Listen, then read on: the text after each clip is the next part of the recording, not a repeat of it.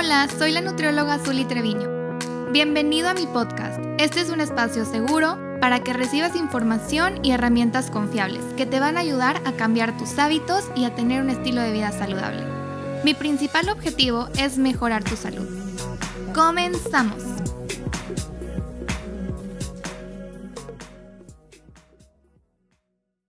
¿Cuántas veces te has sorprendido a ti mismo comiendo sin control, sin poder parar, pero sin hambre al mismo tiempo. ¿Sabes realmente distinguir el hambre física y el hambre emocional? Son dos cosas completamente diferentes, pero que muchas veces podemos confundirlo como si fuera uno mismo. Todos en algún momento hemos comido sin tener hambre realmente, y yo me incluyo. Y no hay por qué avergonzarnos de esto, pero es importante que tomemos acción para que no nos siga afectando el hambre emocional, además de traer repercusiones en nuestro cuerpo y autoestima, puede traer también muchas enfermedades a causa de una alimentación no balanceada y descontrolada. El hambre es un factor fisiológico y por definición es la necesidad o ganas de comer. Pero gracias a algunas situaciones de la vida cotidiana, problemas, a veces nos es difícil identificarla, ya que en el mundo actual es fácil confundirla con estrés o cualquier otra emoción. Esto es totalmente normal, ya que comer nos hace sentir mejor y comer nos da placer, nos hace sentir felices, emocionados de qué es lo que nos toca comer hoy. Si hay una fiesta dices, qué padre, van a llevar pastel, ¿verdad? Pero hay que saber cómo canalizar estos sentimientos e identificar cuándo lo que tenemos no es hambre realmente. Y muchas veces intentamos solucionar problemas comiendo. Y esto te vas a dar cuenta que nunca va a ser la solución. Va a ser un círculo vicioso de nunca acabar y ahorita te voy a explicar más a fondo el por qué. Entonces, bueno, ¿cómo identificarlas para poder controlarlas? Aquí te voy a dar algunas características, las más importantes de cada una, tanto del hambre real como del hambre emocional o ansiedad por comer. Entonces, bueno, ¿cuál es el hambre real? Me vas a preguntar, Zuli, pero a ver, explícame porque quiero saber cómo saber si realmente lo que siento es hambre o es ansiedad. El hambre real va a aparecer poco a poco. Puede ser por cualquier alimento, o sea, puede ser manzana, pera, cualquier alimento. Puede esperar, o sea, no es algo que tenga que ser ya urgentemente. Te sientes bien cuando terminas de comer, o sea, no te vas a sentir lleno, con el estómago inflamado, con ganas de vomitar. Tienes pensamientos de comida en horarios específicos, o sea, si tú desayunas siempre a las 11 de la mañana y comes a las 3 y cenas a las 8, va a seguir apareciendo en esos horarios determinados. No va a ser algo así esporádicamente que tengas hambre a la 1 de la mañana cuando nunca te pasa. Y es una necesidad física. Todos los seres humanos tenemos esa necesidad. Tenemos que comer para nutrirnos, para tener energía y para poder vivir. Entonces, otro punto muy importante es que dejas de comer cuando te sientes satisfecho. No hasta que ya digas, ya no puedo más, me siento mal, el, el famoso mal del puerco, ¿verdad? Y aparece varias horas después de tu última comida. Entonces, eso es normal, es un hambre real, ¿sí?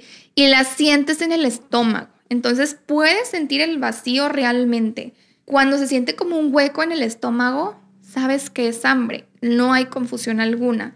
Pero a ver, ahora sí, ¿cómo saber identificar cuando es más ansiedad, cuando es hambre emocional?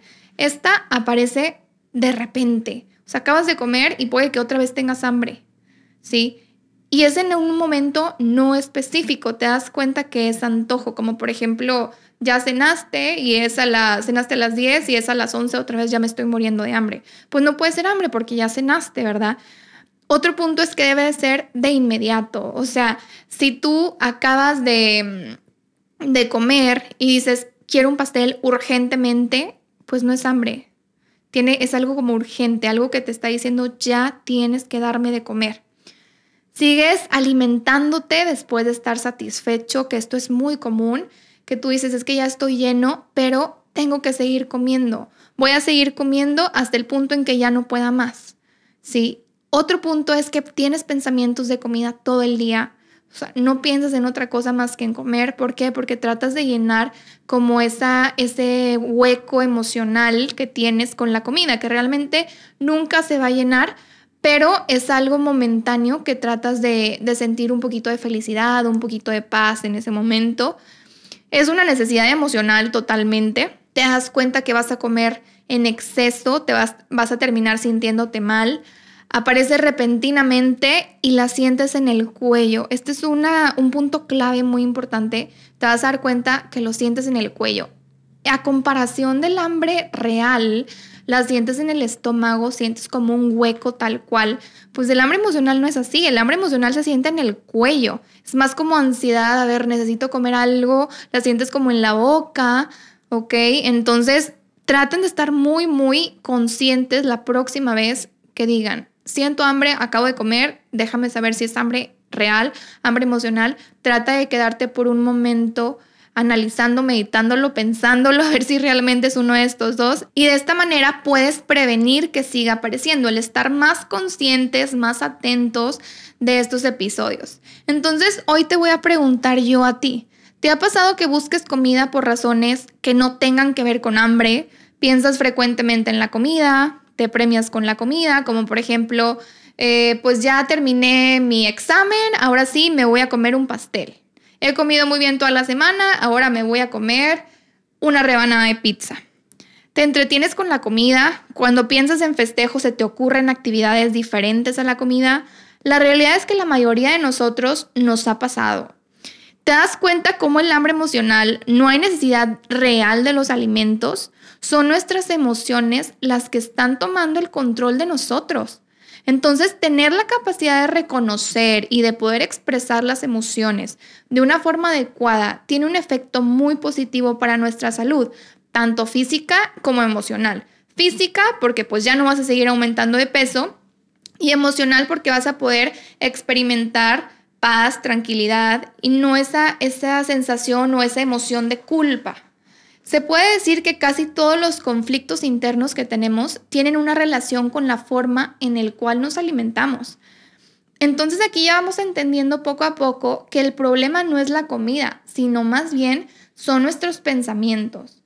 Una vez que identifiquemos por qué deseamos comer, va a ser muy importante aprender cuál es la razón por la cual estamos presentando hambre emocional. La más común es el estrés. Ese es el más común y me incluyo, a mí me pasa y a la mayoría de mis pacientes les ha pasado. Que realmente cuando estás muy estresado, el comer algo muy calórico, algo alto en calorías, algo lleno de azúcar, lleno de grasa, te va a provocar cierto alivio al momento de estar comiendo, pero te das cuenta que esto es momentáneo, que realmente al terminar de comer te vas a sentir mal. Entonces, te vas a dar dando cuenta que no tiene nada que ver con la comida, tiene todo que ver contigo y escuchar a tu cuerpo. Entonces hoy te digo, hay que aprender a escuchar nuestro cuerpo, hay que tratar de ser más conscientes de lo que nuestro cuerpo nos está intentando decir, porque nuestro cuerpo nos habla y nos trata de hacer que le pongamos atención, pero muchas veces estamos tan preocupados con pendientes, actividades, escuela, clases, trabajo, que ni siquiera nos damos el tiempo de tratar de escuchar qué es lo que nos está intentando decir. El hambre emocional, como ya les dije, nos lleva a un círculo vicioso muy peligroso en donde vamos a experimentar sentimientos después de haber comido relacionados con culpa, frustración, que solo pueden ser compensados con más comida. Entonces imagínense, esto se vuelve un cuento de nunca acabar. Tenemos que parar con este círculo despertándonos y dándonos cuenta que realmente nos está pasando algo que nosotros tenemos que terminar. ¿Ok? Tenemos que dar un alto a esto de comer por ansiedad. Después nos sentimos mal y volvemos a comer por ansiedad y después nos sentimos mal y volvemos a comer por ansiedad. Entonces tenemos que decir hasta aquí. Tenemos que ser conscientes de lo que estamos sintiendo en este momento. Recuerdo que durante mi carrera me pasó un episodio en donde presenté hambre emocional. Tenía muchas cosas que estudiar, trabajos, tareas, exámenes, que inicié a comer por estrés y ansiedad. Después de ver este tema en clase pude identificarlo. Estaba comiendo sin hambre, realmente, a pesar de estar llena, tratando de llenar un vacío imposible de llenar. Y es cuando me pude dar cuenta de este círculo vicioso. Terminando de comer, no me sentía mejor, sino al contrario Me sentía mal por todo lo que comí. Se genera un sentimiento de culpa porque no debí de haber comido eso. Tenemos que ser muy conscientes y romper con este círculo. Nadie lo va a hacer por nosotros. Tenemos que ser cada uno de nosotros los que rompa con este círculo. Aquí te voy a dejar algunos tips de cómo sobrellevar la ansiedad. Son muy útiles que van a hacer que el hambre se vaya poco a poco sin tener que recurrir a un atracón. A mis pacientes les han funcionado muchísimo, a mí me han funcionado muchísimo. El número uno es mantenerte hidratado, toma de 1.5 a 2 litros de agua al día. Muchas veces podemos confundir el hambre con sed, entonces este es un punto muy, muy importante. Haz ejercicio, trata de liberar tu estrés, tu ansiedad por medio del ejercicio, sal a caminar. Trata de controlar el estrés, practica mindful eating, practica meditación, yoga, todo esto ayuda muchísimo. No pases muchas horas sin comer. Recuerda que hay que estar comiendo cada 3 a 4 horas. Siempre ten snacks saludables a la mano para que tengas tu snack a las 3 horas después de haber desayunado y a las 3 horas después de haber comido. Y presta atención a tus emociones. Yo creo que es lo más importante que he aprendido a lo largo de todo este tiempo prestar atención a lo que sientes, a lo que piensas en cada momento es muy importante. Y el último punto, pero no menos importante, y como les dije acerca del mindful eating o la alimentación consciente, es otra muy buena manera de tratar de controlar el hambre emocional. Debemos de ser conscientes de lo que comemos en cada momento, evitando las distracciones a la hora de comer, como estar viendo la tele, estar usando el celular. Todo esto es muy importante que seas consciente justamente de lo que estás comiendo, que huelas el alimento, que lo saborees, que lo sientas en tu boca. Muchas veces comemos por inercia y nada más nos pasamos del alimento como si ya fuera algo natural sin ni siquiera darnos cuenta de lo que comimos, cuando comimos. Entonces, por eso es muy importante ser conscientes en todo momento. Hay que aprender a canalizar los problemas como son. Son simplemente problemas. Hay que dejar de buscar refugio en los alimentos, los cuales jamás nos van a dar soluciones. Espero que les haya servido muchísimo este podcast. De verdad que lo hice con muchísimo cariño para todos ustedes porque es un tema que sé que les va a ayudar, que sé que les va a servir. Espero dejar un granito de arena en sus vidas. Y recuerda seguirme en mis redes sociales, arroba nutriologazuli, y nos vemos en el próximo podcast. Hasta la próxima.